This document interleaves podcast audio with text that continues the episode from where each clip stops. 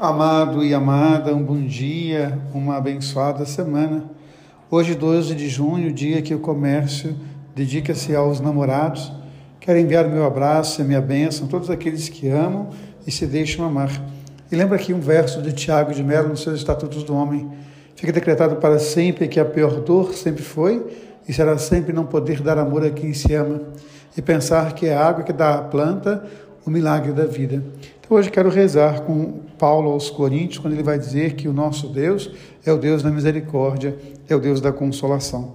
Essa experiência tão bonita que o apóstolo faz na sua dor, na sua angústia, na sua cegueira, experimentar a consolação de Deus, nas suas misérias, experimentar a misericórdia de Deus. Então é muito bonita a forma como ele fala, junto com Timóteo, a comunidade de Corinto.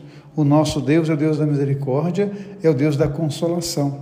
E quando nos deparamos com o Evangelho, Mateus começa aquele que é chamado o Sermão da Montanha. Os capítulos 5, 6 e 7 de São Mateus são dedicados ao seu primeiro sermão. A gente sabe que o Evangelho de Mateus ele é estruturado a partir de cinco sermões. E o primeiro dele é o Sermão da Montanha, quando Jesus toma o lugar de Moisés.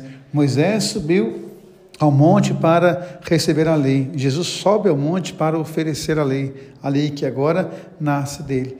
A lei que Moisés recebeu de Deus, agora Jesus oferece ao povo definitivamente. E é interessante porque a pauta dessa lei será sempre o amor, a misericórdia e a consolação. Que nós vamos então nos inspirar no amor de Deus, acolher esse amor dentro de nós, viver essa dádiva a cada dia. Um beijo no coração, uma semana abençoada. Deus ama você, Deus ama em você. Amém.